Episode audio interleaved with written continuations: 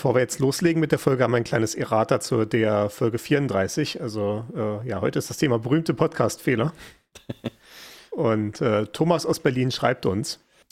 Am Ende der Folge wundert sich Timeless darüber, warum Sinus von Pi auf dem Taschenrechner immer ein Ergebnis von 0,0548 und so weiter produziert.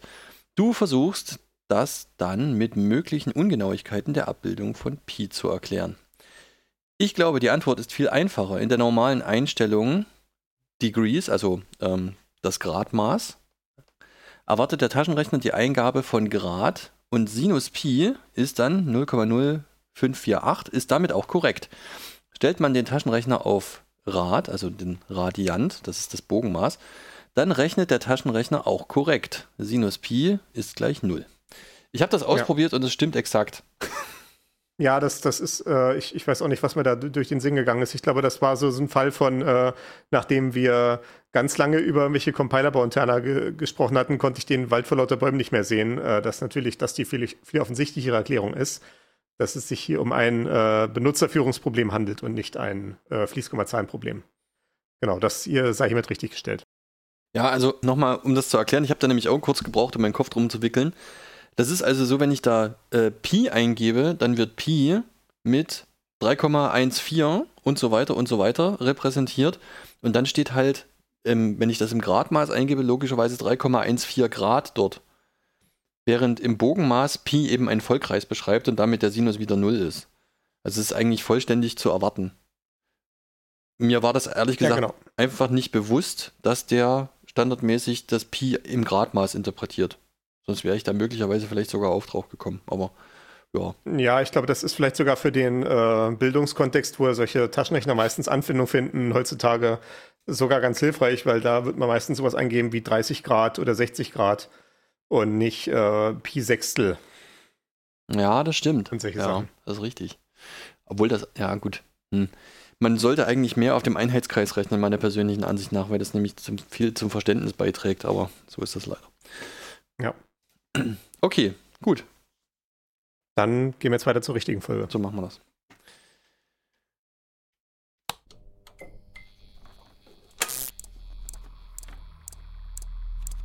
Diese Maschine ist ursprünglich für vermessungstechnische Aufgaben konstruiert worden.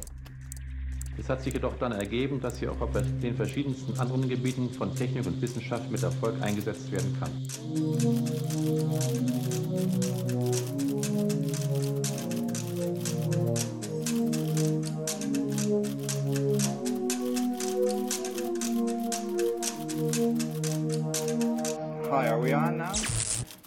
Burg Cyril. Hallo Timeless. Und hallo auch unseren ZuhörerInnen zur Episode 37 vom Schlüsseltechnologie-Podcast. Ist das nicht die 38. Folge heute? Äh, ich bin mir da unsicher. Ich äh, lese, es ist die Episode 37. Ich habe ich hab mich jetzt einfach darauf verlegt, immer oben in diese Zeile zu gucken. Äh, ja. Im Aufnahmeprogramm, da steht jetzt ein 37. Ich lese das dann einfach vor. Das äh, funktioniert gut seit einiger Zeit. Ja, so, so kann man das natürlich handhaben. Man muss sich dabei eine Strategie überlegen, um mit diesen Off-by-One-Fehlern umzugehen. Äh? also wo man dann um eins daneben liegt. Denn das ist natürlich das Thema unserer heutigen Folge. Es geht um berühmte Softwarefehler. Okay. Gut. Äh, Off-by-One. Mhm. Ich, ich, kann mir ja, gar nicht vorstellen, worum es dabei geht. Ja, ne, äh, wie gesagt, um eins daneben, das ist ja, also es, es klingt so ein bisschen komisch. Es steht auch im, in der deutschen Wikipedia durch drin als um eins daneben Fehler. Das klingt immer so falsch. Ich weiß immer nicht, was das ist. Also vielleicht ist es einfach nur Gewohnheit, dass ich halt gewohnt bin, englische Begriffe zu haben im Jargon äh, der IT. Äh, Off-by-One-Error, kein Problem. Klar, ist halt einfach so ein feststehender Begriff. Um eins daneben Fehler, das klingt halt irgendwie ja so, ja, wie, wie jemand, der irgendwie beim Übersetzen von einem Text nicht richtig aufgepasst hat und ein bisschen zu viel übersetzt hat. Und ich wusste, dass das mir ein feststehender Begriff ist, aber sei es drum ja, äh, diese Off-by-One-Fehler haben wir hier schon äh, in den Intros unserer Folgen einiger Male so scherzhaft aufgegriffen. Äh, diese Folge ist zwar die Nummer 37, wie du korrekterweise gesagt hast, aber wie ich korrekterweise gesagt habe, ist es die 38. Folge dieses Podcasts. Äh, die normale Konvention in der Alltagssprache ist ja, die Nummerierung fängt bei 1 an. Also das ja, vorderste Element zum Beispiel ist dann das erste Element oder wie die, die früheste äh, Vorstellung ist die erste Vorstellung oder sowas, die Premiere quasi. Und in der IT hingegen ist die Konvention oftmals, nicht immer, aber oftmals, dass die Nummerierung bei Null anfängt. Also in einer Liste mit zehn Elementen zum Beispiel hat das äh, allererste, ja, das, ja, das, das vorderste, den Index 0 und das hinterste dann den Index 9. Und äh, das ergibt auch durchaus Sinn. Äh, dazu haben wir verlinkt eine, äh, ich will nicht sagen Tirade, aber wir haben verlinkt eine Tirade von äh, Edgar W. Dijkstra. Ich weiß nicht, hatten wir Dijkstra schon mal irgendwann erwähnt? Ich bin ist ein sicher. niederländischer, niederländisch, ich glaube auch niederländisch-US-amerikanischer ähm, Computerwissenschaftler, äh, Informatiker äh, und so weiter und so fort. Zum Beispiel berühmt durch den Dijkstra-Algorithmus, so einer der ersten Wegfindungsalgorithmen, der so historisch aufgekommen ist, mit dem man sich durch so einen äh, Graphen von Orten und Wegen bewegen kann und dann die geringste Distanz zwischen Orten finden kann.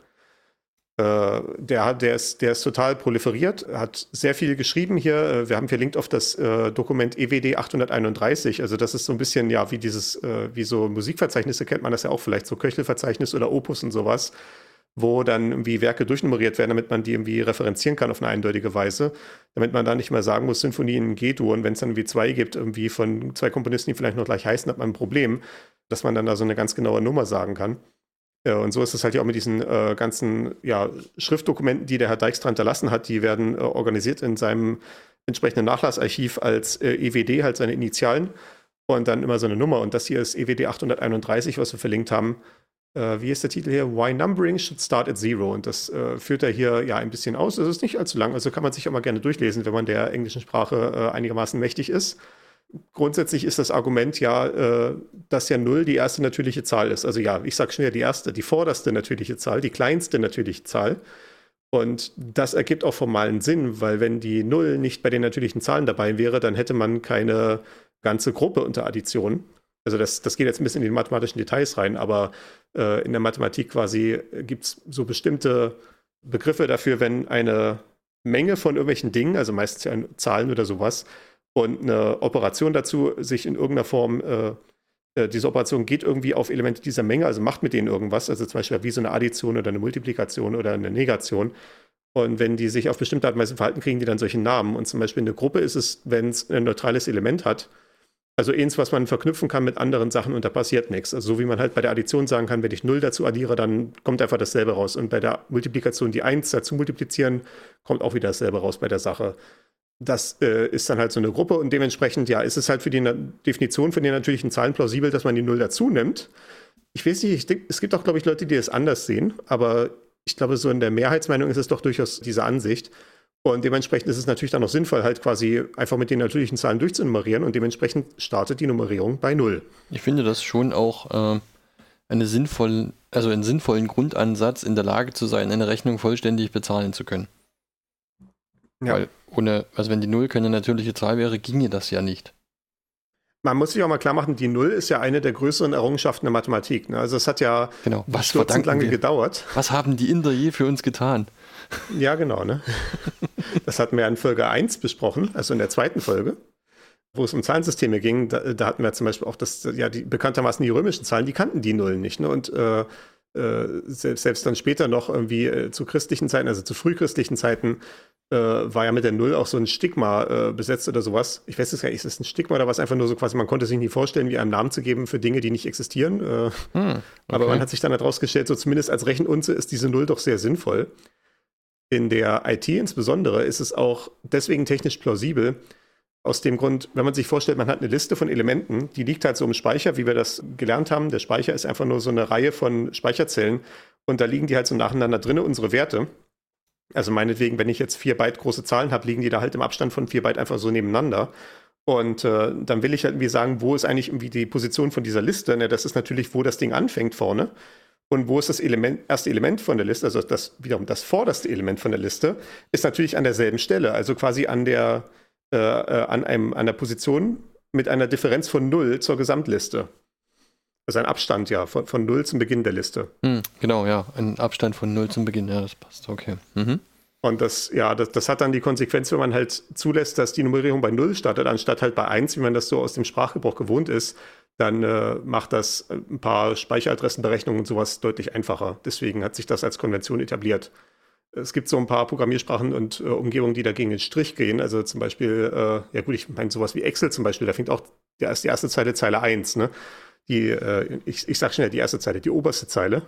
Äh, es gibt auch zum Beispiel die Programmiersprache Lua. Da fängt Nummerierung bei 1 an, auch bei solchen äh, Listen, mit denen man da programmiert. Das sorgt auch regelmäßig für Verwirrung, halte ich für eine schlechte Idee. Äh, würde ich, wenn ich mir eine Programmiersprache designe, definitiv nicht so machen. Aber ich glaube, da war das Argument auch so damals gewesen, es soll halt für allgemein äh, gebildete Personen verständlich sein, die halt vielleicht noch nicht mit äh, technischen Konventionen konfrontiert worden waren. Also vielleicht so als Lehrsprache war da so die Motivation. Ich glaube, das wurde an einer Universität in Brasilien entwickelt, die Sprache. Aber das äh, von daher würde es natürlich Sinn ergeben, wenn das jetzt so äh, ja, Studenten sind, die mit dem Thema Programmieren vorher noch nichts zu tun hatten, dass man dann sagen würde, man geht auf die Konvention ein, die die halt kennen und da fängt halt die Nummerierung bei 1 an. Und äh, das führt dann auch zum Beispiel zu der Konsequenz, wie eben schon gesagt, wenn ich eine Liste mit zehn Elementen habe und das erste, das vorderste Element hat den Index 0, das hat das Hinterste nicht den Index 10, wie man es erwarten würde, sondern 9. Denn natürlich, wenn ich von 0 bis 9 zähle, dann habe ich 10 Zahlen gezählt, auch wenn ich nicht 10 erreicht habe. Äh, und das ist dann halt, ja, die Quelle von diesen ganzen Off-by-One-Fehlern. Hier haben wir auch das Beispiel Zaunfallfehler. Das ist dir ja vielleicht als, äh, na gut, vielleicht nicht als Tischler, aber vielleicht wie ein Zimmerer oder sowas schon über den Weg gelaufen. Oder doch, wer braucht denn Zäune? Das ist, es ist egal, es müssen ja nicht Zaunfehler sein, es kann ja irgendwas anderes sein, was zwischen Pfosten gehangen wird oder sonst was. Genau, äh, also der Zaunfallfehler, ja, wie viele Zaunfehler braucht man, wenn man äh, pro Meter Zaun einen Pfahl platzieren muss und der Zaun soll insgesamt 10 Meter lang sein und dann ist natürlich die naive Antwort 10, weil 10 durch 1 ist halt 10. Aber natürlich braucht man auch noch einen weiteren am Ende, also sind es dann 11. Man kann sich das vielleicht am Randfall klar machen. Wenn ich einen Zaun bauen möchte, der einen Meter lang ist, dann brauche ich natürlich zwei, weil auf beiden Seiten von diesem 1 Meter Segment ein Zaunfall stehen muss. Und das ist halt quasi, ich brauche halt immer einen mehr, als ich äh, Segmente habe. Das klingt total plausibel. Mhm. Ja, ne, also wenn, wenn man wenn es dann halt sieht, ne, das ist ja gut, das ist halt so ein bisschen natürlich so eine Trickfrage. Ich meine, es gibt doch diese Trickfrage mit, wie oft kann ich von einem 100 Meter langen Faden Meter abschneiden? Antwort einmal, danach ist es kein 100 Meter langer Faden mehr. also es, es, es, hat vielleicht so ein bisschen diesen Charakter, aber dadurch, dass halt äh, ja diese Off-by-One-Fehler doch bestürzend häufig irgendwie beim Programmieren auftreten und äh, natürlich, ich hatte gerade erst letzte Woche so einen, äh, wo ich leider ein Offset wie plus eins raufrechnen hätten müsste. Und ich habe leider das plus eins nicht raufgerechnet und deswegen hat sich dann im, im, Kreise bewegt. Äh, also die, die Schleife ist dann, die ich programmiert habe, ist niemals vorangekommen und war immer wieder bei, bei dem gleichen Offset stehen geblieben und ist dann unendlich lang gelaufen. Also solche Sachen können halt passieren. In dem Fall war es relativ offensichtlich und dadurch nicht so katastrophal. Das kann natürlich alles noch viel subtiler sein am Ende. Äh, und das ist ja so heute unser Thema ein bisschen, wie katastrophal können dann nicht die Auswirkungen von kleinen Fehlern sein? Hm. Okay muss dann nochmal sagen, ich glaube wirklich, dass es, es ist kaum vorstellbar, wie viele Handwerker sich solche Probleme, wie eben dieses Zaunfallproblem, tatsächlich mit einer kleinen Skizze kurzbildlich darstellen, um auch wirklich sicher zu sein, dass sie das gerade richtig machen. ja. Naja, guck mal, lieber, lieber nochmal schnell einmal eine Skizze machen, als halt irgendwie mit großer Zuversicht das Falsche bauen, ne? Ja, genau. das, das ist ja der Abwägung. Gerade wenn halt irgendwie die, äh, die Gegenmaßnahme so wenig Kosten hat, wie halt irgendwie mal kurz auf den Zettel mal drei Striche zu malen, versus halt die möglichen Kosten des Fehlers, äh, ist das ja durchaus eine ja, äh, plausible Sicherheitsmaßnahme. Ja, ja, genau. Ich habe das hier so ein bisschen versucht zu organisieren. Äh, also es ist natürlich, es gibt so berühmte Softwarefehler, an denen wir nicht vorbeikommen und wir werden einige von diesen äh, so ein bisschen besprechen hier. Es sind äh, erstaunlich viele so aus dem Bereich äh, Weltraum, haben wir so festgestellt, weil es gibt ja so bestimmte Bereiche, wo einfach jeder äh, Fehler ja auch teilweise katastrophale Kosten hat und dementsprechend halt auch haarklein aufgeklärt wird. Also wenn wie zum Beispiel auch ein Zugunglück oder sowas passiert, dann kommen halt die entsprechenden äh, Ermittlungsstellen von den Eisenbahnbehörden und nehmen da aber wirklich jedes einzelne Teil auseinander. Beim Flugzeugabsturz ganz genauso. Natürlich bei diesen äh, Weltraummissionen, da hängen immer gleich wie Millionen und Milliarden von äh, äh Dollar oder Euro an Kosten dran. Äh, da wird natürlich bis ins letzte Haarklein nachgeforscht weswegen dann natürlich diese Fehlerberichte auch äh, da, ja dann Popularität erlangen. Eine erste Klasse von Fehlern, gut, das ist jetzt hier eine sehr einfache Sache, aber den äh, konkreten Fehler können wir nicht auslassen. Die erste Klasse hier ist mechanischer Fehler. Und zwar ist das der First Actual Case of a Bug Being Found. Das ist hier äh, verlinkt, das entsprechende Bild. Ich müsste mir das nochmal äh, angucken. Ich habe das Bild noch gar nicht angeguckt. ah ja, richtig. Eine Motte in einem was, Notizheft. Ja, genau. Äh, ja, gut, dass die Motto Notizheft ist, ist nicht das Problem an sich. Das ist nur die Dokumentation des Problems. Äh, Worum es hier geht, ist, äh, das ist von September 1947. Also quasi ja, so ganz an der Anfangszeit von dem, was wir heute als Computer kennen. Äh, also ja, von diesen großen noch äh, wirklich mechanischen oder elektromechanischen äh, Rechenmaschinen, die allerersten, die noch, die so irgendwie Programme ausführen konnten, tatsächlich und nicht nur so eine fest verdrahtete Logik hatten. Diese konkrete Maschine hier stand in Harvard, äh, an der Harvard-Universität und wurde dort betrieben von äh, ja, einem Team unter anderem von Grace Hopper, ja, so eine der äh, Urmütter des, der, der Informatik, so eine der ersten ja, Frauen, die auch Programmiersprachen entwickelt haben beziehungsweise Menschen im Allgemeinen. und natürlich steht auch dadurch heraus, dass sie halt in dieser ja doch männlich dominierten Wissenschaftsdomäne damals halt früh Impulse gegeben hat und wie gesagt auch zur äh, Entwicklung einer der ersten Programmiersprachen namens COBOL beigetragen hat. Und sie war halt hier äh, quasi Teil des Betriebsteams für diesen Computer hier, den Mark II Icon Relay, Relay Calculator. Der Computer an sich spielt, tut jetzt hier nichts zur Sache. Allerdings natürlich, das waren damals so mechanische Dinger. Äh, mit so, ja, so Relais und Elektronenröhren und sowas. Das heißt natürlich, ein großer Teil von diesem Betrieb bestand darin, dass man da äh, Bauteile ausgetauscht hat, wenn da irgendwie so eine Elektronenröhre durchgebrannt ist. Äh, das war dann erst mit der Erfindung der in, äh, integrierten Schaltkreise besser geworden, deutlich viele Jahre später, was die Zuverlässigkeit angeht. So etwa ein Jahrzehnt später. Und äh, oder sogar noch mehr als das. Anyway. Und äh, ja, sie hat dann natürlich äh, als Teil des Betriebs irgendwann festgestellt, dass es ein Problem gab, äh, hat dann da das entsprechende Panel aufgemacht und geguckt, was denn da vor sich geht, ob da irgendwie ein Bauteil durchgebrannt ist und zu tauschen wäre. Hat dann da stattdessen eine Motte gefunden, die sich in seinem Relais festgesetzt hat und ja, da vielleicht irgendwie einen Stromschlag bekommen hat und da einen Kurzschluss verursacht und äh, solche Sachen. Äh, hat diese Motte dann dementsprechend natürlich entfernt und das dann hier in dem Logbuch dokumentiert. Und es war nur bereits damals so, also manchmal wird diese Geschichte falsch wiedergegeben, dass dort dieser äh, Begriff Bug für einen Computerfehler hergekommen ist. Äh, es war nun schon so, dass äh, das Wort Bug bereits vorher in Verwendung war für Fehler in mechanischen Systemen und sowas. Wahrscheinlich auch genau aus diesem Grund halt, dass die Viecher sich da irgendwo festsetzen in diesen ja, schönen dunklen Kammern und sowas und dann da irgendwo einen Kurzschluss verursachen oder sowas. und hat das da halt hier, die Motte halt da an das Buch eingeklebt. Das ist auch bis heute offenbar erhalten. Und äh, also sehr gut konserviert dort an der Stelle. Und hat dazu so als kleinen Quip drunter geschrieben, First Actual Case of Bug Being Found. Also der erste tatsächliche Fall, wo ein Käfer gefunden wurde. Also ein Käfer wie ein Bug. Ja, sehr schön. Das ist natürlich äh, heute auch immer noch ein Problem mit den mechanischen Fehlern. Also das klassische, was wir heutzutage so kennen, ist die Spinnen-App, die man sich auf dem Telefon installieren kann, wenn man das Telefon auf die falsche Weise runterwirft. Ja, okay. Und dann hat man da die Spinnennetz-App drauf installiert. Die, ist, die läuft auch permanent, äh, braucht auch keinen Strom, aber ist leider, ja, äh, ist vielleicht manchmal im Weg. Aber das ist natürlich nichts, wo die Software was für kann. Das äh, ist jetzt hier nur äh, erwähnt, weil das natürlich ein äh, klassischer Bug ist. Stimmt, ja. Dann kommen wir jetzt zum nächsten. Das ist die Ariane V88. Also hier sind wir jetzt im Weltraumthema drin. Der allererste Flug der Ariane 5 Rakete, das war 1996. Und äh, die ist dann, ja, die hat dann relativ schnell das Zeitliche gesegnet. Äh, also wenn man hier auf den entsprechenden Wikipedia-Artikel raufklickt, dann sieht man hier gleich so als erstes, äh, ja, wie die wieder, wie die Rakete gerade gestartet ist. Man sieht hier schon die Trümmer runterregnen in dieser Skizze hier oben. Mhm, gleich neben Kourou, äh, ja. Ja, genau. Man sieht, die ist vom Weltraumbahnhof in Kourou gestartet, in äh, Französisch-Guinea, und hat es dann gerade mal 15 Kilometer weit geschafft, was ja für so eine Rakete jetzt nicht die allergrößte Distanz ist. Äh, und ist dann da, ja, äh, ist dann in Einzelteilen wieder runtergekommen auf unerwartete Art und Weise. Äh, das Problem an der Sache war, diese Rakete hat natürlich eine Steuerungssoftware. Ne? Wie gesagt, da sind halt Computer und so drin.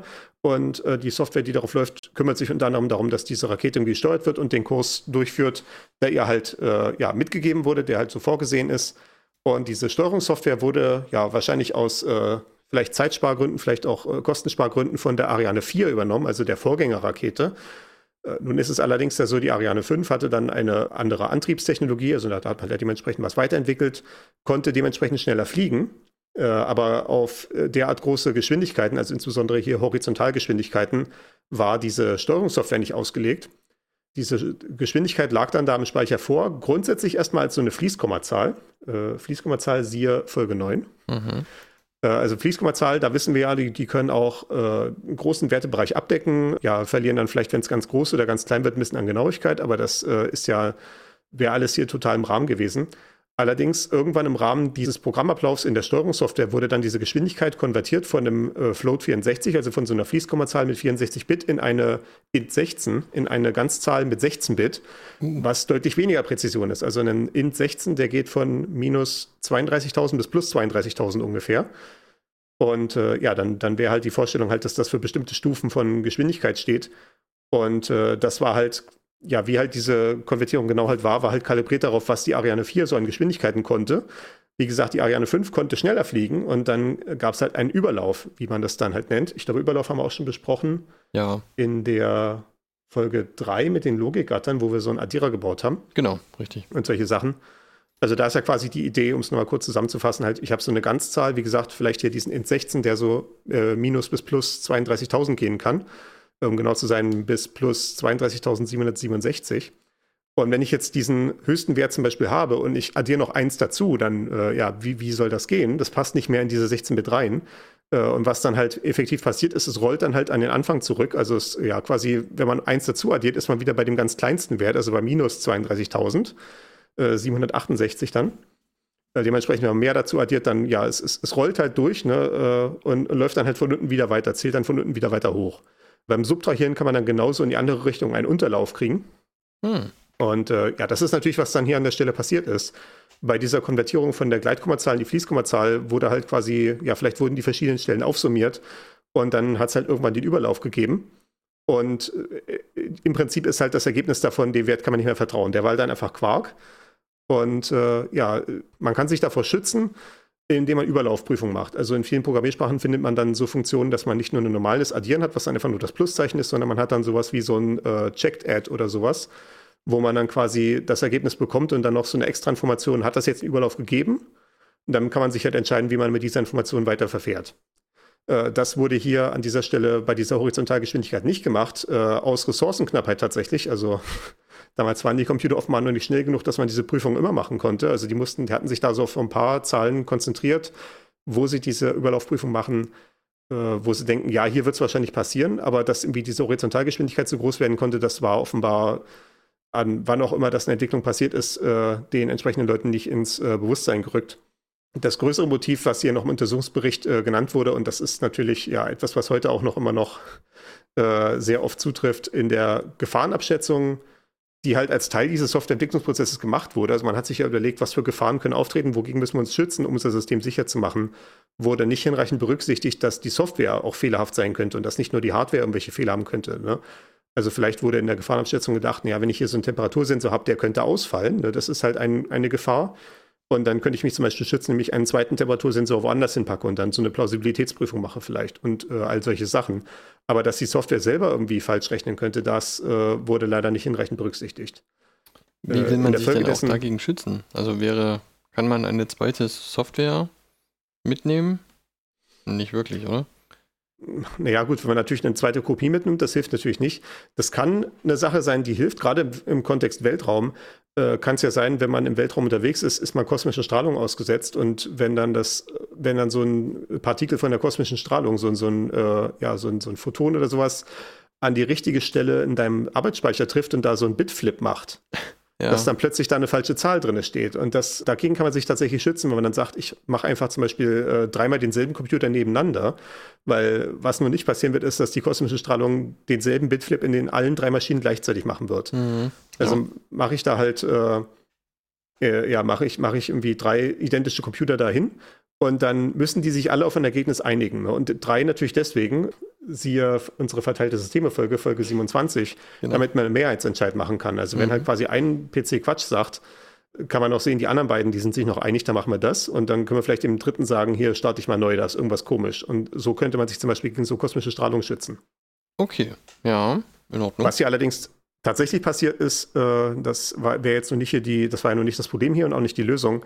Äh, in der Folge wurde dann dieser Ariane 5 Code untersucht äh, und das war so eine der ersten großen flächigen Einsätze von statischer Codeanalyse.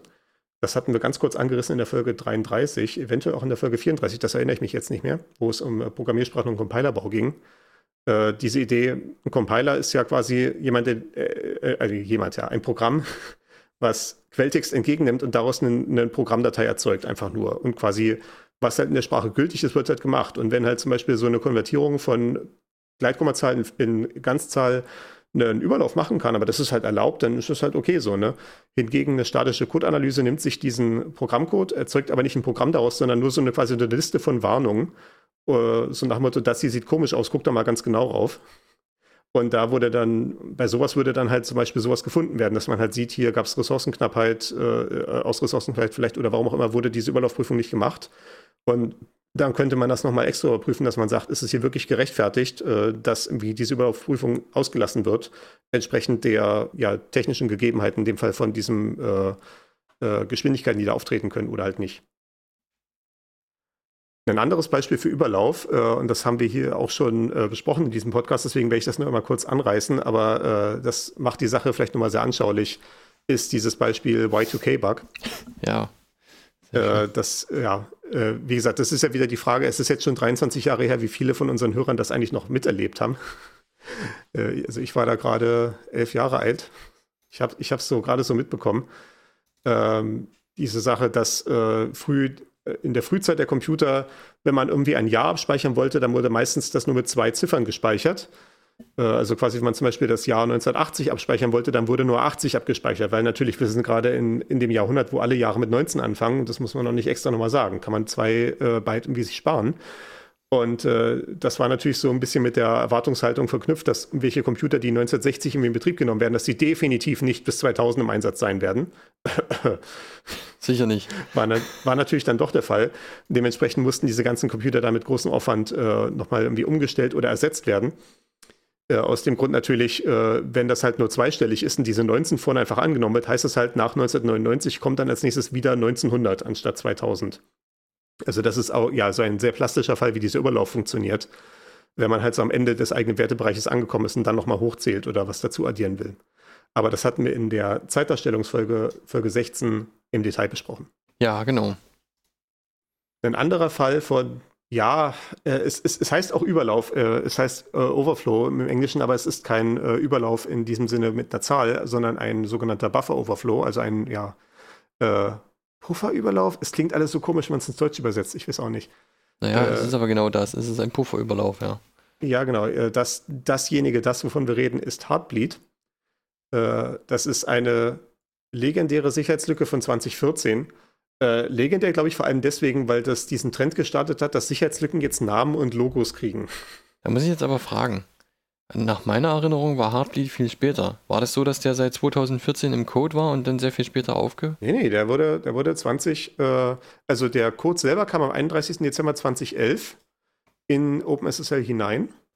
Okay. War also dementsprechend schon verbreitet und entdeckt wurde er am 7. April 2014. Also da gab es erstmal einen Sicherheitshinweis. Und äh, ja, also insgesamt 27 Monate bestand die Sicherheitslücke äh, unentdeckt, beziehungsweise un, ungefixt, ungepatcht. Okay. Mhm. Heartbleed, ja, wie gesagt, hat diesen Trend angefangen, dass jetzt irgendwie die Sicherheitslücken alle irgendwelche schicken Logos und äh, Pre Pressemitteilungen und sowas kriegen. Äh, was auch in dem Moment so ein bisschen tatsächlich singulär war und deswegen halt auch viel nachgeahmt wurde danach, halt dadurch, dass es halt etwas war, was plötzlich so einen eigenen Namen hatte und halt nicht nur so eine äh, CVE-Nummer. Also CVE ist äh, die Common Vulnerability irgendwas äh, Datenbank oder so, also oder Computer Vulnerability Error Datenbank jedenfalls quasi eine Datenbank, wo halt solche Sicherheitslücken äh, abgelegt werden und klassifiziert werden und sowas. Und da kriegen die Dinge alle Nummern. Also ich meine, können wir mal gucken, haben wir, welche CVE hat zum Beispiel Heartbeat vielleicht? Äh, Heartbeat ist CVE 2014, wie die Jahreszahl 0 äh, und dann 160. Also CVE 2014 160. CVE, und, CVE steht für Common Vulnerabilities and Exposures. Ah ja, sehr gut.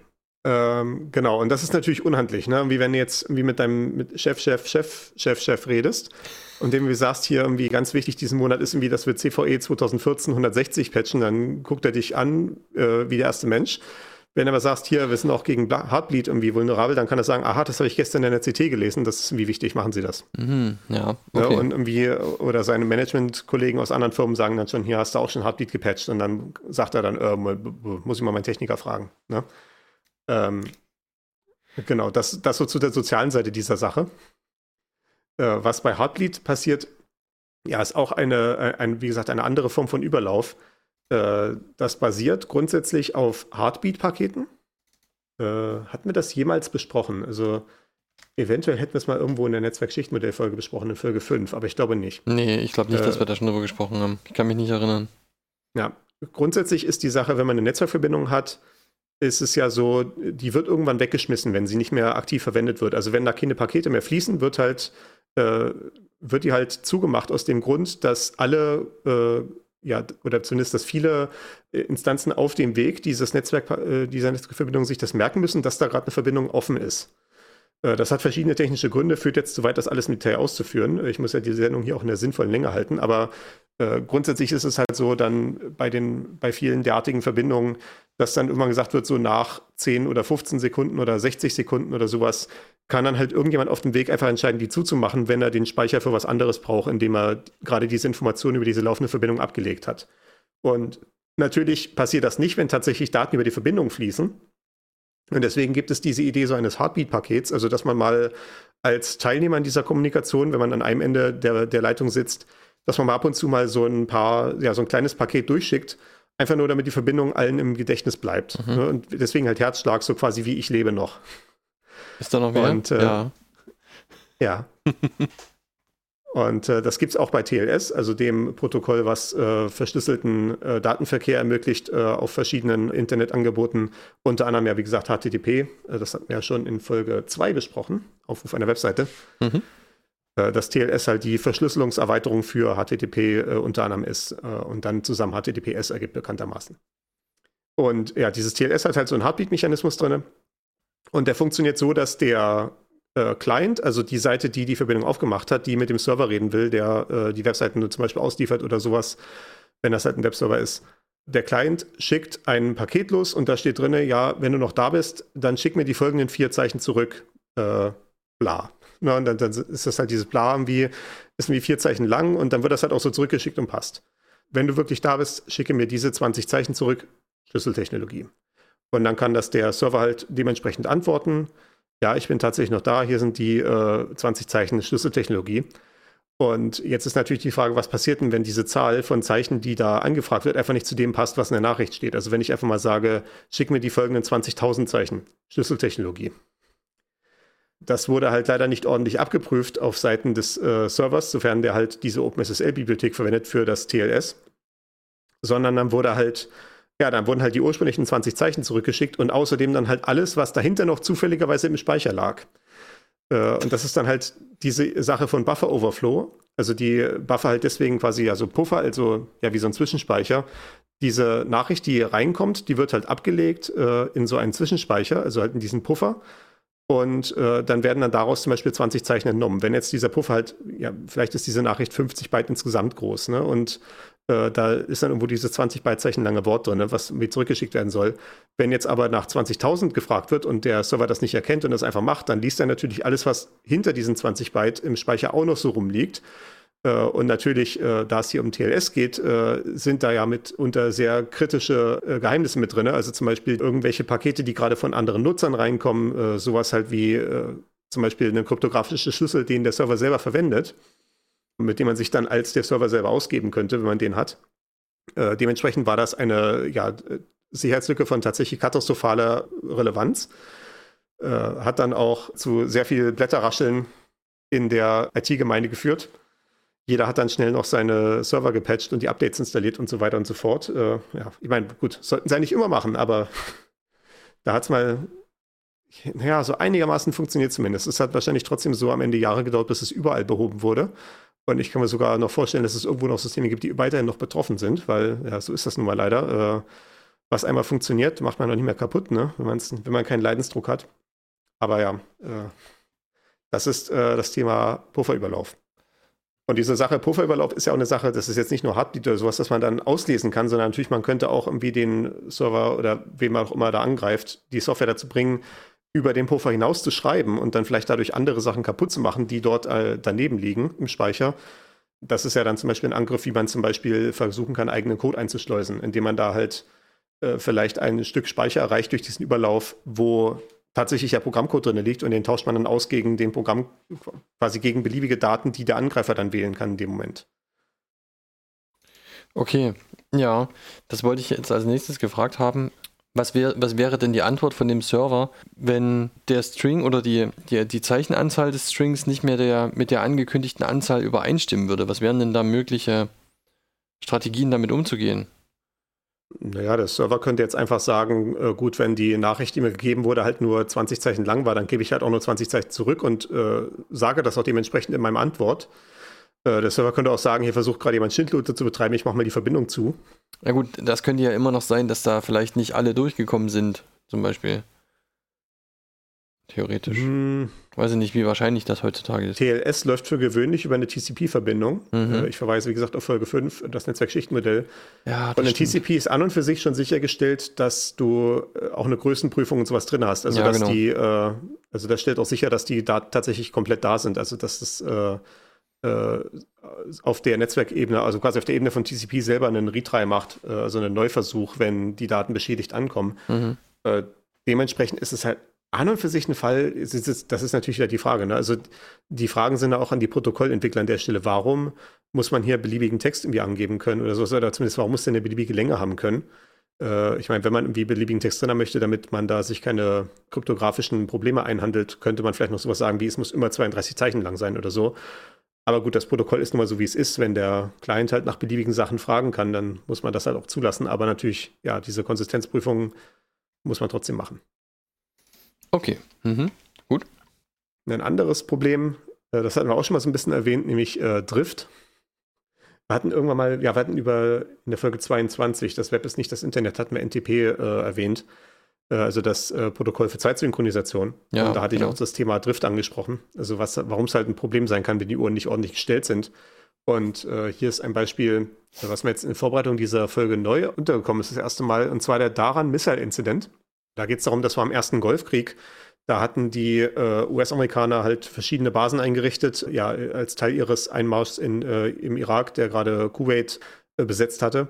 Unter anderem eine dieser Basen war in Saudi-Arabien, die in der Stadt Daran.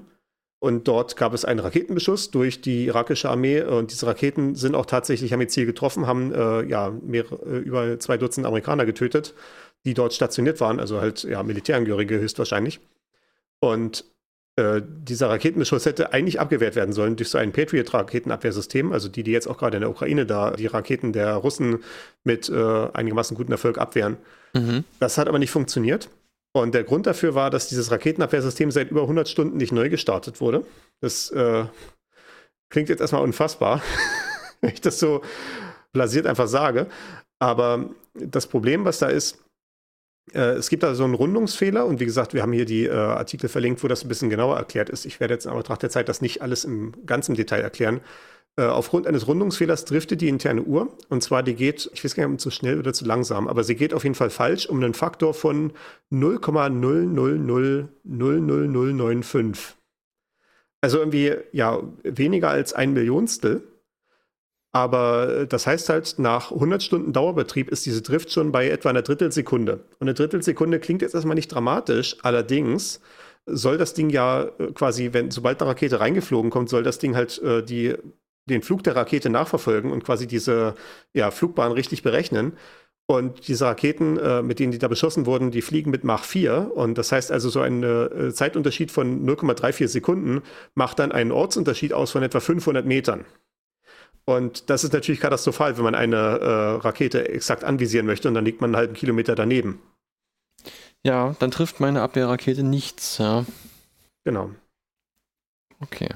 Das nächste, äh, der nächste Fall hier ist, ja, wir gehen wieder zurück vom Militär zu äh, in den Weltraum zum Mars Climate Orbiter von 1999. Und äh, ja, ich, ich habe überlegt, wie ich das hier richtig klassifizieren kann. Ich habe es hier einsortiert als vielleicht die Spezifikation falsch gelesen oder, oder Kommunikationsproblem oder sowas. äh, das ist auch so ein absolut. Manual. Super. Ja, genau. es, es gibt so einen klassischen äh, Spruch in der äh, IT, beziehungsweise nicht nur Spruch, aber so eine klassische Abkürzung, und zwar RTFM. Und zwar Read the fucking Manual, also lest das gottverdammte Handbuch. Richtig. Äh, wenn halt jemand ankommt und fragt, stellt halt irgendwie völlig einfache Fragen, die man halt, indem man einfach mal kurz den Hilfetext durchgelesen hat, aber halt beantworten können, ne? Dann, dass dann einfach nur so RTFM zurückkommt, was ja meistens dann nur zu mehr Knatsch zwischen allen Beteiligten führt, aber das äh, ist trotzdem in die äh, Folklore eingegangen. Und ja, vielleicht hätten sie auch ein bisschen RTFM betreiben müssen. Nee, was passiert ist, ist, ähm, das ist halt eine ja, Mars-Sonde, wie gesagt, äh, von der NASA entwickelt. Dementsprechend hat die NASA ihre eigene Software geschrieben und allerdings die äh, Navigationssoftware wurde zugeliefert von Lockheed Martin. Also ja, so, so ein, so ein äh, ja, Rüstungskonzern, der halt unter anderem da auch äh, Komponenten, ja, wie es halt so ist, ne, so Komponenten für irgendwelche so Mittelstreckenraketen und was, die kann man da auch in der, im Weltraumflug äh, wiederverwenden. Äh, ist ja alles irgendwie relativ ähnlich an den Anforderungen her. Und diese Navigationssoftware, die Lockheed Martin zugeliefert hatte, die hatte leider nicht metrische Einheiten verwendet, sondern imperiale Einheiten. Also das, den, den Kram, den die da drüben in Amerika verwenden. Ich verweise auf meine äh, auf Folge 1, äh, dass ich das, dass wir das dringend mal alles abfackeln müssen. Ach ja, ja genau, ich erinnere mich. Mhm. Aber wir sehen, selbst die NASA hat schon das Licht gesehen, verwendet metrische Einheiten. Also in dem Fall hier, dass der Impuls in Newtonsekunden gemessen wurde und dann halt in der äh, in, de, in deren eigenen Software halt äh, quasi dieser Impuls halt äh, ja in Variablen abgespeichert wurde und der numerische Wert entspricht halt quasi den, dem Impuls in Newtonsekunden, während die Navigationssoftware von Lockheed Martin dann imperiale Einheiten verwendet hat. Also ja, Pound Force Seconds ist, ist, ist insane, was die da verwenden. Das ist, ich kann es überhaupt nicht fassen. Also ja, in, in schwachsinnigen Einheiten. Und natürlich heißt es halt, wenn man die Zahl die vorher in klugen Einheiten war, einfach danach in schwachsinnigen Einheiten weiterverwendet, dann ergibt die natürlich keinen Sinn mehr. Und es ist, also wenn ich es jetzt so sage, mir ist das unfassbar, wie das nicht beim Testen gesehen wurde. Aber gut. Ja, interessante Frage. Ja, ne? Auch sowas hat es irgendwie offenbar durch den Test geschafft. Also ja, äh, man, man, sieht das ja auch in dem äh, Artikel beschrieben. Die Untersuchungskommission fand schnell den Grund für den Verlust der Sonde. Die Telemetriedaten ergaben, dass sie sich dem Mars nicht auf 150, sondern auf 57 Kilometer genähert hatte. Also die sollte da nur dran vorbeifliegen und ein paar Fotos machen und sowas und ein paar spektrographische Messungen oder was auch immer. Und stattdessen ist die halt relativ weit in die Atmosphäre eingetreten, sodass sie dann halt verglüht ist. Dumme Sache. ja. Äh, ebenfalls eine dumme Sache ist Terak 25. Das ist hier das nächste auf der Liste. Und ich habe hier als Kurzzusammenfassung geschrieben Clusterfuck. Also, falls das Wort nicht bekannt ist, also ja, wie gesagt, äh, Fuck hatten wir gerade schon bei Read the Fucking Manual. Ich glaube, dieses äh, Wort ist hinläufig bekannt. Ja, Cl Clusterfuck ist halt so, ja, wie so ein, wie so ein fraktales Problem. Ne? Also quasi, egal auf welcher Ebene ich gucke, es ist, ich finde immer wieder Fehler. Und das, das hat mich da hier so dran erinnert bei diesem Terak 25, als ich hier reingelesen habe in die Sache. Äh, das ist einfach, man kann gar nicht nur sagen, es war ein Fehler, es waren so viele Fehler, die gleichzeitig passiert sind, äh, bis hin zu halt, dass irgendwie die, äh, der entsprechende Hersteller das nicht zugeben wollte, dass da Probleme aufgetreten sind und dass die Verantwortung übernehmen müssen. Das ist ja nochmal eine ganz andere Ebene. Was es war, äh, dieser T-Rex 25 ist ein medizinisches Gerät, für Strahlentherapie. Also wo man äh, so ein so Krebstumor oder sowas behandeln möchte, indem man den dann kontrolliert bestrahlt mit so einem, äh, ja, da ist dann so ein Linearbeschleuniger drin, wo äh, halt, äh, ja, wie gesagt, dementsprechend äh, radioaktive äh, Strahlen erzeugt werden, die dann auf diesen Krebs draufgeschickt werden und da halt dann diese Zellen dann hoffentlich irreparabel beschädigen. Das ist zumindest die Idee der ganzen Sache. Und dann ist natürlich klar, damit das funktioniert, muss das sehr exakt und präzise kalibriert sein. Denn natürlich, wenn man dem äh, Patienten zu viel radioaktive Strahlung verabreicht, dann hat man nicht nur den Krebs getötet. Ja. Äh, und das ist leider mit diesem Terak 25 passiert. Äh, es gab da mehrere Fälle von ja, Todesfällen äh, äh, durch, ja, was, was, kann man eigentlich sagen? Also Hier steht durch Softwarefehler, falsche Priorisierung und mangelnde Qualitätssicherung war ein schwerer Funktionsfehler möglich. Ja der innerhalb von zwei Jahren drei Patienten das Leben kostete. Ja, drei weitere also, Schwerverletzte. Es, es, sind hier mehrere äh, Sachen, wie ich habe hier nur so mal rausgegriffen. Einmal ja äh, ein Problem damit, dass das so ein verteiltes oder eigentlich ja, genau zu sein ein verstreutes System war. Äh, da gab es so zwei Prozesse, die parallel arbeiten. So ein Messprozess, der dann so misst, ob die ganzen äh, Bauteile richtig eingestellt sind, ne? wie das die Kalibrierung richtig läuft und sowas. Und gleichzeitig hat der Steuerprozess, der dann halt sowas wie Motoren antreibt. Und die äh, müssen natürlich präzise miteinander kommunizieren, damit halt der, der, also der Messprozess muss dann wie so irgendwelche Drehstände von äh, irgendwelchen Rotoren abgreifen, damit der Steuerprozess dann rechtzeitig mit dem Motor stoppen kann und solche Sachen. Äh, das hat wohl alles nicht richtig funktioniert, sodass dann da falsche Einstellungen sein konnten, dass dann da wie vielleicht eine Blende nicht geschlossen war, die eigentlich hätte geschlossen sein sollen und solche Sachen. Äh, dann gab es das Problem Benutzerführung, dass in bestimmten Situationen irgendwie, äh, wenn man dann neue Daten eingegeben hatte, vielleicht hat man sich vertippt beim äh, Eingeben der Daten und ist dann nochmal zurückgegangen zum Korrigieren. Und in bestimmten Situationen war es dann so, dass die Benutzeroberfläche zwar diesen neuen Datensatz angezeigt hatte, also es sah aus, als ob man die Werte korrigiert hatte, die man falsch eingetippt hatte, aber es wurde trotzdem der alte Datensatz weiterverwendet. Das ist ja, ja genau. Oh und wenn man sich dann halt vielleicht irgendwie, vielleicht hat man irgendwie eine Null zu viel getippt, ne? Kann man sich das dann vorstellen, dass das dann nicht gut ausgeht. Und das Überlaufproblem ist da auch wieder gewesen. Da gab es so eine 8-Bit-Variable, die war, hatte irgendwie die Bedeutung, soweit ich das verstanden habe, wenn sie nicht null ist, ist eine Sicherheitsprüfung notwendig. Und das wurde dann immer so hochgezählt oder wie sowas. Es, es wurde irgendwie hochgezählt, je nachdem, wie es, äh, ob die Prüfung halt stattgefunden hat oder nicht. Und dann konnte es halt sein, dass er von 255 wieder auf Null zurückspringt und dadurch konnte halt die Prüfung übersprungen werden, obwohl sie notwendig gewesen wäre. Ja, okay. Und Mhm. ja, Sicherheitsprüfung überspringen, äh, ja, äh, keine gute Sache. Will man nicht haben. Ja, nicht bei so Ringbeschleunigung möglicherweise, ja. Nein, ja, natürlich generell nicht. Ja, das ist ja die Sache, ne? Das ist ja so, das ist, glaube ich, auch so ein Problem im Selbstbild von der Programmierergilde als Ganzes, ne? Also jetzt Gilde in Anführungszeichen, ne? Dass man so sagt, ja, wie wenn ich jetzt irgendwie so medizinische Hardware oder irgendwie im Flugzeug oder so programmieren würde, das wäre eine andere Sache. Ich mache ja hier nur, keine Ahnung, eine Steuererklärungssoftware, ne? Und irgendwie verkennt halt dann irgendwie die katastrophalen Folgen, die selbst, ja, die, die natürlich sowas haben kann, ne? Also bei einer Steuererklärungssoftware, klar, die kann den Leuten irgendwie Millionen Euro kosten am Ende, ne? Und äh, äh, selbst bei sowas wie so einem, wie im sozialen Netzwerk, was erstmal total inkonsequential aussieht, ne? Und wenn dann halt der Algorithmus dann irgendwie aus Versehen darauf getunt ist, dann irgendwie Hassbotschaften zu verbreiten, weil das mehr Klicks macht, ne? Äh, da, da, da hat man auch irgendwie eine Verantwortung dafür in irgendeiner Form. Ja, sowieso generell. Ich mache ja auch gerade nochmal eine berufliche Weiterbildung und bei mir ist es ja so, äh, ich komme jetzt dann halt auch mit so äh, Gefahrenbeurteilungen und sowas in Berührung.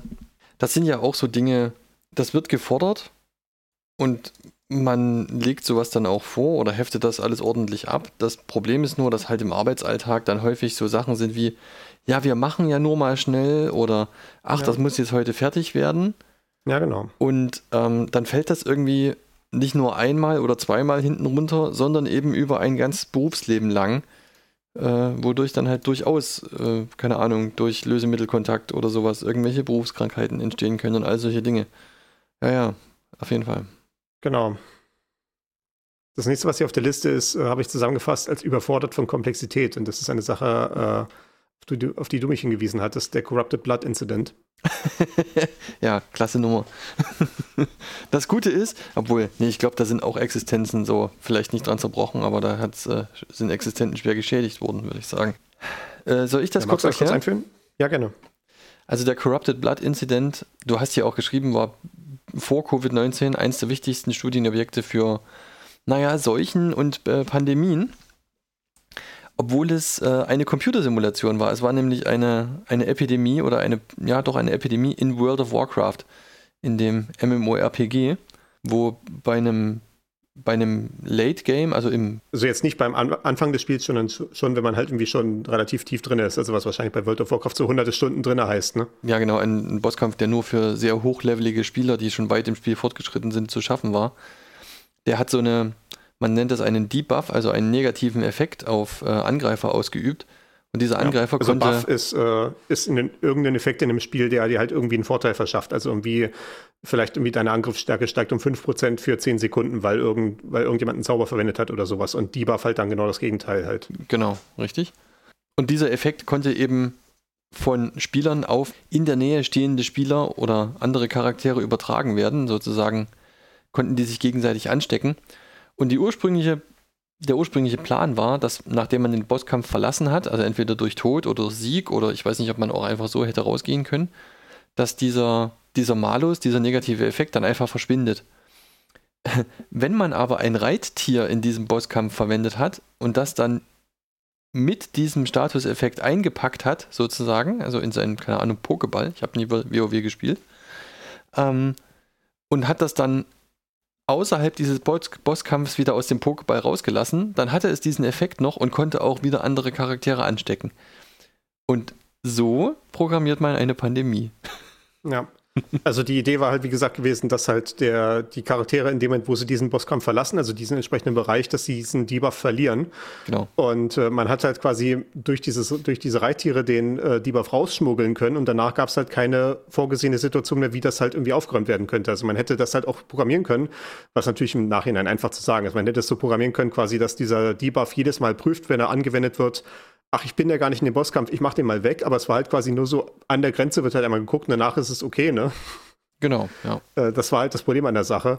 Und äh, ich, ich fand das sehr bestürzend, äh, wie, wie, ich, sehr- wie es hier auch in unserer Shownotes schon geschrieben ist, äh, wie ja wirklich die Parallelen dann sind. Äh, das ist schon irgendwie äh, beeindruckend zu der Covid-Pandemie, als inklusive Tiervektoren, wie gesagt, schon eben diese Reittiere und inklusive auch asymptomatisch infektiösen Patienten. Denn was passiert, äh, was passiert war dort, war dann, dass halt nicht nur diese Reittiere davon betroffen waren, die dann durch auch irgendwann dran gestorben sind daran, weil dieser Debuff äh, versucht, verursacht halt, dass man äh, ja quasi Schaden nimmt über die Zeit und dann irgendwann halt äh, tot ist. Was ja, wie gesagt, dafür gedacht war, einfach diesen Bosskampf ein bisschen schwieriger zu machen. Äh, beziehungsweise, dass man da wieder eine Heilungsstrategie am Start haben muss, um da irgendwie dagegen was zu machen. Mhm. Und äh, also die, die, ja, die Reittiere werden halt dann gestorben irgendwann, aber das hat sich ja dann infektiös weiterverbreitet. Und wie gesagt, asymptomatisch infektiöse Patienten hatte man dann in Form von NPCs, also Non-Player Characters, also Charaktere in dieser Spielwelt, die nicht von Spielern kontrolliert werden, sondern halt, äh, die halt automatisch da sind. So einfach, um zum Beispiel eine Stadt zu bevölkern. Die, da sind halt dann wie so ein paar Leute, die einfach da sind, äh, die zum Beispiel irgendwelche Aufgaben geben und sowas. Ja, Händler, äh, was auch Die immer. halt die Story ja. vorantreiben. Händler, mhm. die, wo man irgendwie Artikel kaufen kann, die halt äh, ja nur quasi programmatisch betrieben werden. Und äh, die waren halt asymptomatisch infektiös, weil die haben halt einfach kein Konzept von irgendwie Gesundheit oder Schaden nehmen oder sowas. Die sind halt einfach ja unsterblich im Rahmen dieser Welt äh, können keinen Schaden nehmen, aber sie konnten halt diese Statuseigenschaft bekommen, diesen Debuff zu haben und dann halt dementsprechend das auch wieder weiter verbreiten, so wie das äh, ja, äh, wie es ja, wie du es ja beschrieben hast, dass halt das sich überträgt auf Leute in der Nähe. Genau, richtig. Ähm, es ist halt auch so, gerade an dem Ding, da sind halt wirklich alle Sachen aufgetaucht, die jetzt auch bei Covid-19 aufgetaucht sind. Ne, Leute, die halt irgendwie sich vollkommen zurückziehen, irgendwo in die Berge, in, in einsame Hütten ziehen, um ja keinen äh, Kontakt mehr mit der Zivilisation zu haben. Leute, die extra dahin reisen, um dort zu helfen. Es gab Leute, die absichtlich das reproduziert haben, nachdem rausgekommen war, wie das, also nachdem man rausgefunden hatte, wie diese Seuche in die Welt gekommen ist, gab es halt wirklich Leute, die halt zu diesem Bossgegner gegangen sind, haben ihren, ihr Reittier infiziert und haben es dann äh, draußen wieder ausgepackt und so. Also auch das hat es gegeben. Also es ist wirklich äh, deswegen eben eins der oder das beste Forschungsobjekt, bis halt Covid-19 dann kam. Eben für ja. Pandemieforschung. Ich glaube, der Spuk war ja auch relativ schnell dann vorbei, ne? Bitte nochmal? Der Spuk war dann auch relativ schnell vorbei. Also halt in der von wenigen Tagen wurde dann natürlich das äh, Problem erkannt durch die äh, Entwickler des Spiels und dann korrigiert. Äh, ja, aber also mit dem flammenden Schwert, ne? Also das wurde, da, wo, da wurden richtig drastische Maßnahmen auch ergriffen ja, drastische Maßnahmen? Ist das überhaupt notwendig? Weil ich, also ich weiß ja, bei World of Warcraft war es sowieso so immer, dass äh, es immer eine Stunde der Woche gab, wo die Server alle offline waren, wo dann halt die Updates installiert wurden. Und also dementsprechend heißt es ja, das geht offenbar. Und wie gesagt, also soweit wie ich das beschrieben habe, ne, ich kann jetzt nicht sagen, dass ich irgendwie diesen Programmcode selber gesehen habe, aber ich stelle mir vor, dass es eigentlich sehr einfach sein sollte, dieses Problem zu beheben, indem man halt nochmal jedes Mal, wenn dieser Debuff angewendet wird, also halt quasi seine Effekte eintreten, wie halt, dass Leute Schaden nehmen oder halt, dass es sich überträgt, dass nochmal diese Prüfung gemacht wird, äh, ob man gerade in diesem Bosskampf drin ist und dass dann halt, dann halt der Effekt einfach weggenommen wird. Das sollte äh, für die äh, Spielentwickler an und für sich nicht allzu schwer sein. Also von daher würde ich, würde ich mir sogar, würde ich mir wundern, dass es irgendwie sehr schwierig war, das irgendwie zu beheben, sobald man es halt weiß. Aber gut, äh, wie gesagt, ich stecke da nicht persönlich in der, in dem Programmcode drin. Identifying and fixing the issue that led to the pandemic proved difficult. Man kann den Wikipedia-Artikel dazu lesen und es gibt auch eine ganze Menge irgendwelche Blogartikel und so, die damit ähm, sich befassen. Hm. Am 16. September wurde sich Blizzard oder gibt es eine mh, hm, irgendeine Meldung, dass Blizzard das gemerkt hatte, dass es das gibt. Und am 8. Oktober ist der Patch erst released worden. Oh weia. Der dann auch die Reittiere immun gemacht hat. Also es war offenbar gar, ja, doch gar nicht so einfach. Aber die, die Programmstruktur von WoW ist ja offenbar auch so eine Schwierigkeit. Also WoW Vanilla war ja wohl nicht so einfach zu reproduzieren. Ja, das ist halt ein historisch gewachsenes System, wie das mhm. halt so mhm. ist. Ne? Genau. Und es ist auch die Frage, ob das alles schon ordentlich in Versionskontrolle drin war. Aber eigentlich, naja, aber eigentlich 2005 sollte es was eigentlich schon, sollte es eigentlich schon gegeben haben. Aber gut, das ist jetzt hier nicht das Thema. Ich habe hier noch so einen weiteren Fehler, einen ganz klassischen äh, am Ende, und zwar Copy-Paste. Da, ich glaube, als wir das vorbereitet hatten, wenn ich mich richtig erinnere, warst du davon überrascht, dass das überhaupt so ein großes Problem ist, aber äh, total. Äh, also Copy-Paste-Fehler, also den Fehler, wenn man irgendwie was kopiert und irgendwo, irgendwo, einfügt und macht dann halt dabei so kleine Fehler.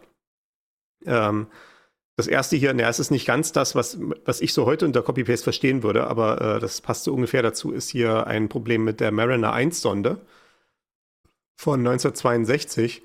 Ja, auch wieder, auch wieder so eine äh, Planetensonde von der NASA. Äh, es ging hier um, da war die Idee, dass man eine Sonde zur Venus schickt und die sollte da äh, ja, ein bisschen drumherum fliegen, Bilder machen und all solche Sachen. Ne? Mhm.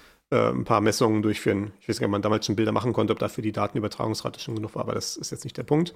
Die sollte sich auf jeden Fall mal die Venus mal ein bisschen von, von dicht angucken. Und wie gesagt, 1962 war es noch äh, durchaus üblich, dass Programmcode einfach auf Papier geschrieben wurde. Also da hat sich halt jemand wie die entsprechenden Formeln irgendwie ausgedacht, natürlich, wie das halt so ist, äh, für solche zum Beispiel äh, Bahnberechnungen, äh, für so eine Navigationssoftware oder sowas. Schreibt das irgendwie auf Papier die Formeln, dann schreibt jemand einen Programmcode und der wird auch erstmal nur auf Papier geschrieben und dann ist dann irgendwie jemand, der das dann eintippt vielleicht auch gar nicht in, die, in den Computer selber, sondern erstmal in so eine Maschine, die erst erstmal nur auf Lochkarten äh, überträgt. Also dass man da quasi mit so einer, wie so einer Schreibmaschine sitzt und wenn man da halt tippt, macht es dann nicht einen Buchstaben aus Tinte aufs Papier, sondern halt locht halt stattdessen die entsprechenden Löcher rein, äh, die dieses Zeichen äh, darstellen. Und auf die Weise hat man dann so eine Lochkarte für jede Zeile Text, die halt im Programmcode steht. Und dann hat man dann am Ende den ganzen Kasten voller Lochkarten, wo dann das Programm drin ist. Und wenn man dann irgendwie stolpert und die Lochkarten sind über den Boden verteilt, dann hat man Spaß. Deswegen müssen die alle ordentlich nummeriert sein, ja. Entweder nummeriert oder was man halt auch da gemacht hat, ist, wenn die Karten einsortiert waren, hat man dann so einen großen Querstrich gemacht äh, auf der mit, mit so dicken äh, Filzstift über die Karten hinweg. Und dann kann man quasi die so sortieren, wo halt quasi dieser Filzstrich an der Karte langgekommen ist. Also quasi hm. die vorderen Karten haben dann halt den, den schwarzen Tupfen weiter links als die hinteren. Ja, schlaue Idee, okay. Mhm. Ähm, genau, das ist jedenfalls wieder halt zu der Zeit so programmiert wurde, so Anfang der 60er Jahre. Dann wirklich am Computer zu programmieren, ging dann erst im Laufe der 60er Jahre so richtig los. Und wie gesagt, dieser Programmcode dort wurde auf Papier geschrieben und da äh, wurde offenbar, gab es eine Verwechslung, dass eine Variable, die eigentlich äh, R mit einem Überstrich heißen sollte, also R und dann so ein horizontaler Strich drüber, wie an der Stelle, wo man auch Umlaute machen würde, also so Umlautpunkte, äh, so ein Überstrich, so eine Variable gab es da offenbar und das wurde aber leider transkribiert als ein reines R und das ist dann natürlich eine andere Variable und dementsprechend einfach die Berechnung falsch. Okay, gut. Das ist ja tatsächlich einfach falsch niedergeschrieben. Das kann ich mir sogar noch ja. sehr gut vorstellen. Mhm. Ja. Äh, erstaunt mich so ein bisschen, dass damals noch nicht irgendwie mehr Augenprinzip oder so äh, war oder vielleicht auch war es halt und es ist halt irgendwie auch durchgerutscht. Ne? Kann ja sein, ne? Fällt vielleicht nicht auf. Ein anderes Problem, was auch absolut legendär ist äh, für die Leute, die alt genug sind, um sich daran zu erinnern. Und äh, das ist tatsächlich so ein Problem, was ich nur aus Erzählungen kenne, weil da war ich, glaube ich, vier oder fünf Jahre alt damals. Ähm, was ich jetzt ja auch unter Copy-Paste-Fehler einsortiert habe, da bin ich mir gar nicht mehr sicher, ob das stimmt, aber ich behaupte das jetzt einfach mal. Und zwar der Pentium FDIF-Bug. Das war, glaube ich, auch einer, der war dir nicht bekannt, als wir in der Vorbereitung nee, darüber gesprochen haben. Überhaupt oder? nicht. Ich habe davon keine Ahnung gehabt. Ja, das war November 1994. Und zwar die Pentium-Prozessoren ja, bekanntermaßen von Intel. Das ist ja eine Marke, die äh, bis, bis in die 2010er Jahre noch verwendet wurde. Ich weiß nicht, ob sie immer noch verwendet wird, eventuell, sollte man, glaube ich, aber nicht mehr.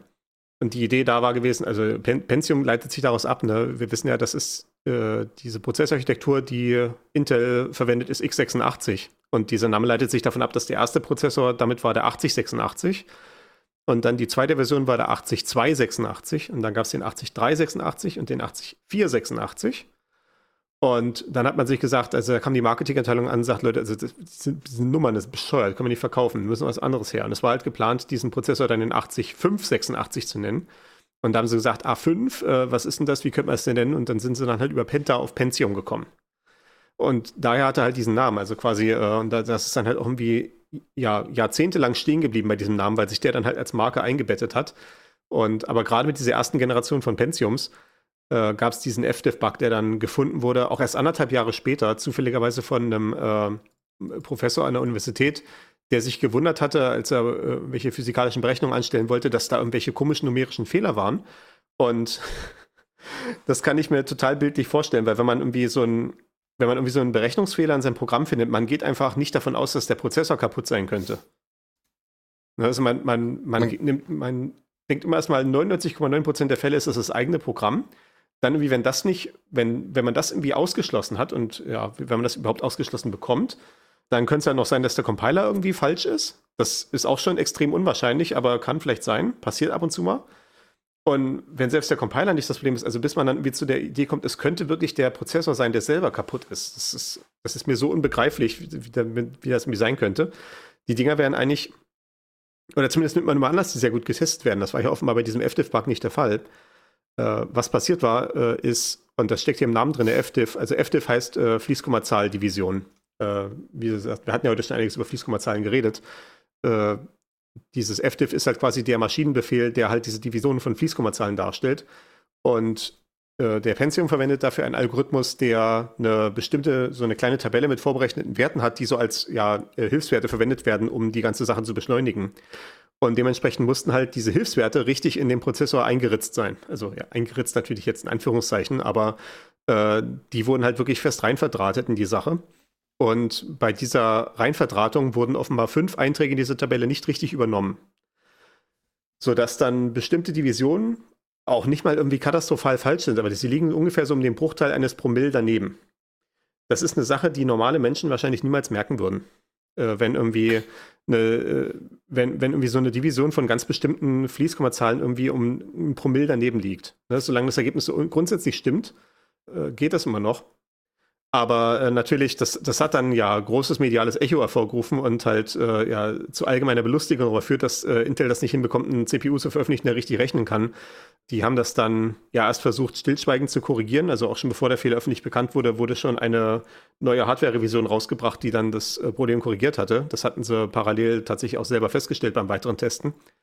Und äh, aber das ist dann halt, wie gesagt, in die Öffentlichkeit geraten durch äh, die äh, Nachforschung dieses Professors und es gab dann am Ende eine Rückrufaktion im Wert von über 400 Millionen Dollar. Also man konnte dann dabei Intel sein äh, ja, Pentium mit dem FDIF-Bug einschicken und hat dann ein äh, neueres Modell bekommen. Also ein, ja, nicht baugleiches Modell, aber halt quasi die nächste Hardware-Revision, wo dann dieser Fehler korrigiert war. Äh, ja, was wahrscheinlich total überzogen war, aber ja, ist natürlich äh, substanzieller wirtschaftlicher Schaden, der entstanden ist. Also selbst dieser äh, Professor hat sich dann am Ende dagegen ausgesprochen, gegen die Rückrufaktion, weil er also meinte, das wird die meisten Leute überhaupt nicht betreffen. Das ist total Theater und sinnlose Ressourcenverschwendung, weil natürlich irgendwie so Prozessoren austauschen und wegwerfen ohne Grund ist ja auch eigentlich blöd. Soll man das schon so lange verwenden, wie sie irgendwie, wie sie irgendwie noch gut sind für die Aufgabe, die sie erfüllen sollen. Mhm, ja. Ja, und da kamen dann auch so äh, klassische Witze daraus, äh, sowas wie, wie viele Mitarbeiter braucht man, um eine Glühbirne zu wechseln? Antwort 1,999983256. Ja, okay. ich muss ja sagen, also ich glaube, ein normaler Mensch, der merkt so ein Promille schon auch. Ja, ja, kommt drauf an. Klassischer Alkoholiker. Es ist ja die Frage, was man damit macht. Ne? ähm, das hatte ich jetzt neulich in der Folge 33 erwähnt und wir können das mal explizieren. Da hatte ich diese Sache erwähnt, dass man ja in höheren Programmiersprachen immer mit einem äh, Wert, den man in der Hand hat, auch einen Datentyp assoziiert, damit man nicht aus Versehen dann plötzlich eine Fließkommazahl als äh, Ganzzahl behandelt oder sowas, mhm. weil das meistens nur einfach nur zu Problemen führt. Es gibt aber so ganz bestimmte Momente, wo man das mal ganz bewusst macht und die klassische Sache ist äh, der Fast Square Root äh, den John Carmack sich ausgedacht hat. Der war damals bei It Software, also so ein legendärer sagen, Programmierer. Ja. Mhm. Äh, legendäre Programmierer und war jetzt lange Zeit bei Oculus, ist da jetzt letztes Jahr weg. Aber der war damals bei It Software, hat so die allerersten 3D-Spiele programmiert, die so auf den PCs dann groß eingeschlagen sind. Damals gab es halt noch nicht so richtig drei Grafikkarten, die sowas dann ordentlich äh, effizient machen würden oder so. Äh, und der hat das dann halt stattdessen auf der CPU ausgerechnet. Also all diese Berechnungen, die man dafür machen muss. Also halt so diese quasi Perspektiven ausrechnen und solche Sachen und Lichtberechnungen, ne? wie irgendwie wie irgendwie ein Lichteinfall auf eine bestimmte gerichtete Oberfläche halt, äh, in was für eine Helligkeit sich das dann niederschlägt. Und gerade bei dieser normalen Berechnung, also quasi, wo man berechnet, welche Richtung eine Fläche zeichnet, ich verweise auf die Folge 10 3D-Grafik, äh, gerade bei dieser normalen Berechnung, wo eine Fläche zeigt, geht's halt, äh, muss man unter anderem eine Wurzel ziehen. Und zwar nicht, äh, nicht nur eine Wurzel, sondern das Inverse der Wurzel, um so eine Normalisierung durchzuführen. Äh, ist jetzt alles im Detail gar nicht so wichtig, aber halt quasi, es war halt so eine gewisse Operation, halt dieses äh, Division also eins durch und dann halt noch eine Wurzel ziehen von dem, was im äh, Nenner steht. Mhm. Äh, das hat dann der Herr Kamek rausgefunden, dass das ganz schön ineffizient ist, weil äh, ja, das sind halt beides Fließkommazahloperationen, die sind beide teuer. Und er hat dann äh, ein bisschen rumprobiert und hat dann einen Trick äh, gemacht, äh, den ich jetzt auch nicht im Detail erklären kann. Ich verweise da auf den Wikipedia-Artikel Fast Inverse Square Root, den wir noch verlinken könnten, sicherlich. wo er das, wo er diese Gleitkommazahl mal kurz in eine Ganzzahl umwandelt, damit dann so ein paar, äh, so ein paar Bits hin und her schiebt mit schnellen äh, Ganzzahloperationen. Und dann konvertiert das wieder zurück und macht noch einen äh, weiteren Annäherungsschritt mit äh, einer ganz normalen äh, Addition und Multiplikation, die deutlich schneller sind als diese Division. Und dann kommt er bei einem Ergebnis raus, was für alle relevanten Werte ja so ungefähr um ein Prozent richtig äh, ist, also nur so ein Prozent daneben liegt. Und die Sache ist halt an der Stelle, es geht wie gesagt um Grafikprogrammierung, dass man halt sowas halt wie eine Helligkeit von der Fläche berechnet. Wenn die jetzt um ein oder zwei Helligkeitsstufen abweicht, das merkst du nicht. Nee. Was du merkst, nicht. ist, dass die Sache deutlich schneller läuft. Mhm. Ja. definitiv. Und deswegen halt, äh, also wenn die Sache, wofür Divisionen verwendet werden, am Ende halt irgendwie sowas ist, ne, dann wird man das Problem gar nicht bemerken, wenn das irgendwie im Promille daneben liegt. Wenn man halt jetzt, jetzt tatsächlich irgendwie eine äh, physikalische Simulation macht und da kommt es halt wirklich auf die Nachkommastellen an, dann wird es eventuell problematisch. Ja, selbst das Finanzamt versteht bei sowas eigentlich auch schon keinen Spaß mehr. Ja. Aber Währungsrechnung ist äh, zum Glück mit Ganzzahlen abbildbar, weil das ist ja dann meistens so, dass das auf vier Nachkommastellen genau gerechnet wird. Und dann kann man halt auch quasi sagen, ich rechne in Zehntausendstel Euro mit Ganzzahlen. Ja, okay, gut. Puh, Glück gehabt. Aber das hatten wir in der Folge äh, 9 zu Fließkommazahlen Ja, kurz wir haben da schon mal drüber gesprochen. Ja. Also genau, äh, wer jetzt, falls jetzt jemand hier das die erste Folge war, ihr habt jede Menge Hausaufgaben bekommen.